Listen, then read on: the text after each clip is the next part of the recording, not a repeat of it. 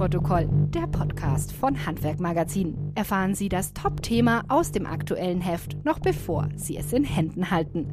Monatlich beleuchtet unsere Redaktion einen neuen Trend, eine neue Herausforderung oder Chancen für das deutsche Handwerk. Mit Hintergrundinfos direkt aus der Redaktion.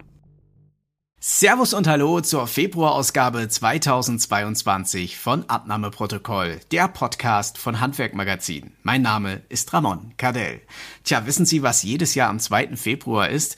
Richtig, Bill Murray-Fans wissen natürlich Bescheid. In der amerikanischen Kleinstadt Punxsutawney ist wieder Murmeltiertag. Und genauso geht es mir, wenn ich Corona-bedingt bei dieser Aufnahme mal wieder im Homeoffice sitze. Täglich grüßt das Murmeltier. Aber immerhin geht ja beim Bürojob das Arbeiten von zu Hause aus. Im Handwerk ist das natürlich viel schwieriger. Die Frage ist, wie lange und mit welchen Mitarbeitern geht das noch gut?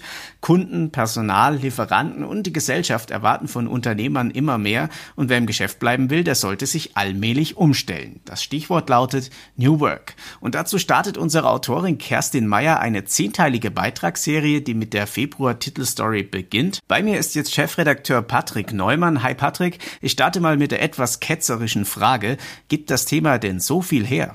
Hi Ramon, ja definitiv, das Thema gibt eine Menge her. Natürlich haben wir uns auch in der Redaktion die Frage gestellt, ob New Work im Handwerk überhaupt funktionieren kann.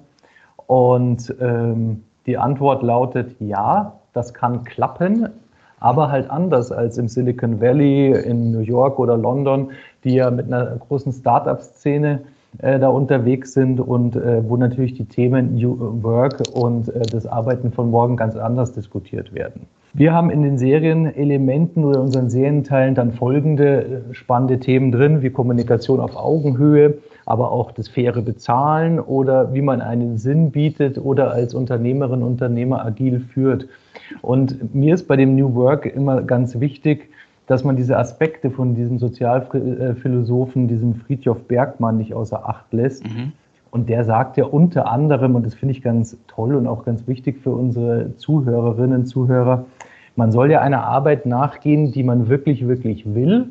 Ich glaube, das kann jeder sofort unterschreiben. Mhm. Und aber auch eine Arbeit machen, die einen stärkt und nicht schwächt. Und das finde ich äh, einen sehr sympathischen menschlichen Ansatz, der gut auch bei uns im Handwerk passt.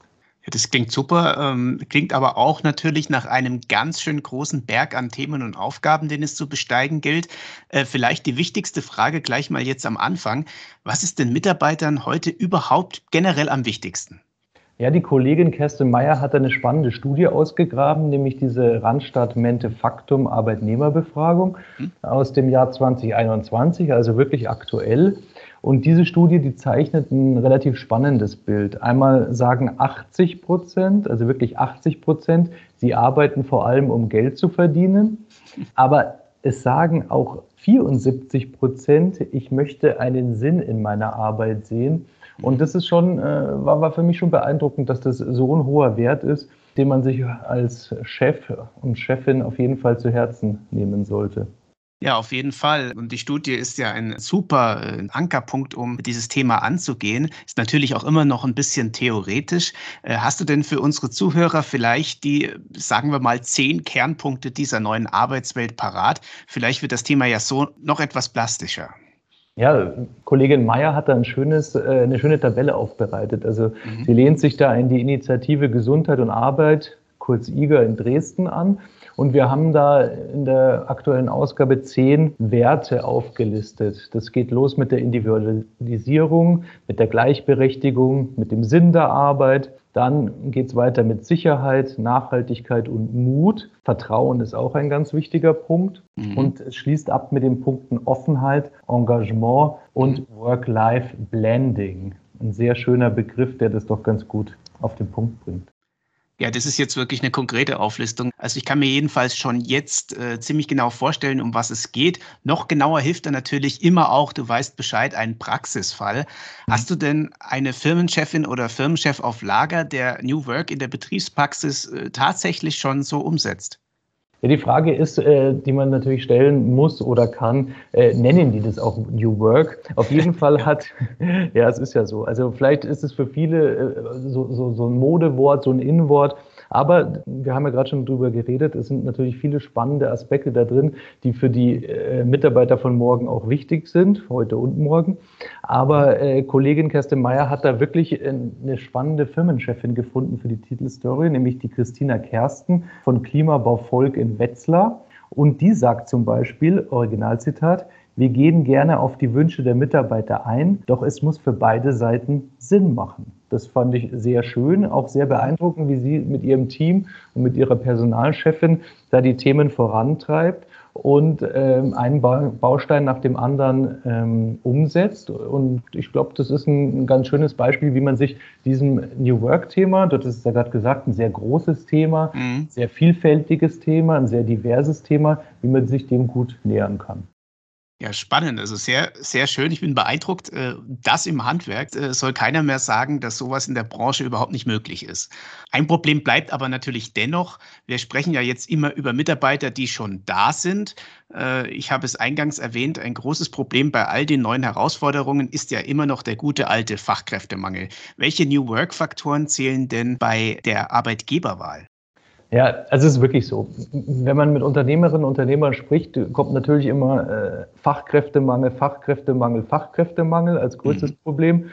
Das hören wir ja überall in diesen Gesprächen. Und ähm, deswegen ist es auch so wichtig, dass wenn man bei den Arbeitnehmern äh, punkten möchte oder bei Interessenten punkten möchte, dass man sich äh, gerade in diesem Arbeitnehmermarkt, den wir aktuell haben, auf diese neuen äh, Herausforderungen einstellt. Und da liefert auch diese vorhin zitierte Randstadt-Studie interessante Erkenntnisse. Einmal für 68 Prozent ist der Arbeitsplatz, die Sicherheit des Arbeitsplatzes wichtig, für 67 Prozent das attraktive Gehalt. Und die Sozialleistungen. Und dann für 63 Prozent, fand ich sehr spannend, eine angenehme Arbeitsatmosphäre. Das waren die ersten drei. Auf Platz fünf mit 54 Prozent ist dann schon die Work-Life-Balance. Also das mhm. sind, äh, es ist ja ein Wort, das hat ja vor fünf bis zehn Jahren noch gar keiner in den Mund genommen.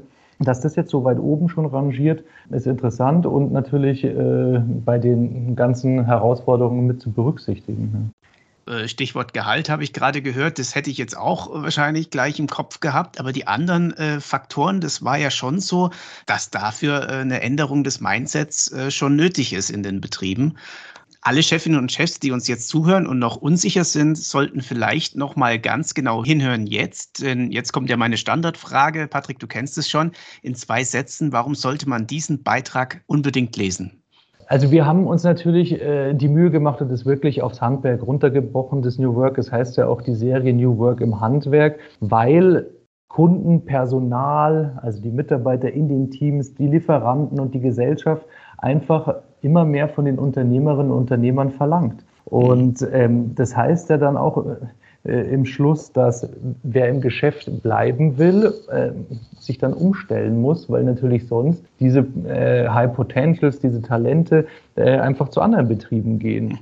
Und was mir auch noch ganz wichtig ist, weil es wirklich schön aufbereitet ist, wir haben da eine tolle Checkliste in dem aktuellen Beitrag, anhand der man bestimmen kann, wie viel New Work heute schon in dem Betrieb steckt. Und das ist eine Standortbestimmung, die man machen kann. Man kann sich die Fragen dann auch ehrlich in einer ruhigen Minute beantworten.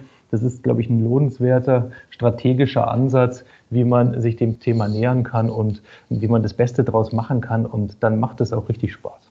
Ja, Patrick, herzlichen Dank. Ich bin wirklich gespannt, ob New Work auch im Handwerk flächendeckend Einzug hält. Aufgrund des Fachkräftemangels glaube ich ehrlich gesagt schon ein bisschen dran, so wie du auch gerade eben gesagt hast, dass da der Druck ein bisschen steigt. Danke auch an Sie, liebe Zuhörer, fürs Zuhören. Die nächste Folge dieses Podcasts hören Sie dann wie immer wieder in etwa vier Wochen. Bis dahin alles Gute, bleiben Sie gesund und lesen Sie, wie gesagt, auch gerne die kommenden Teile der Serie New Work. Es bleibt weiter spannend und nutzwertig. So viel kann ich versprechen. Das war Abnahmeprotokoll, der Podcast von Handwerkmagazin.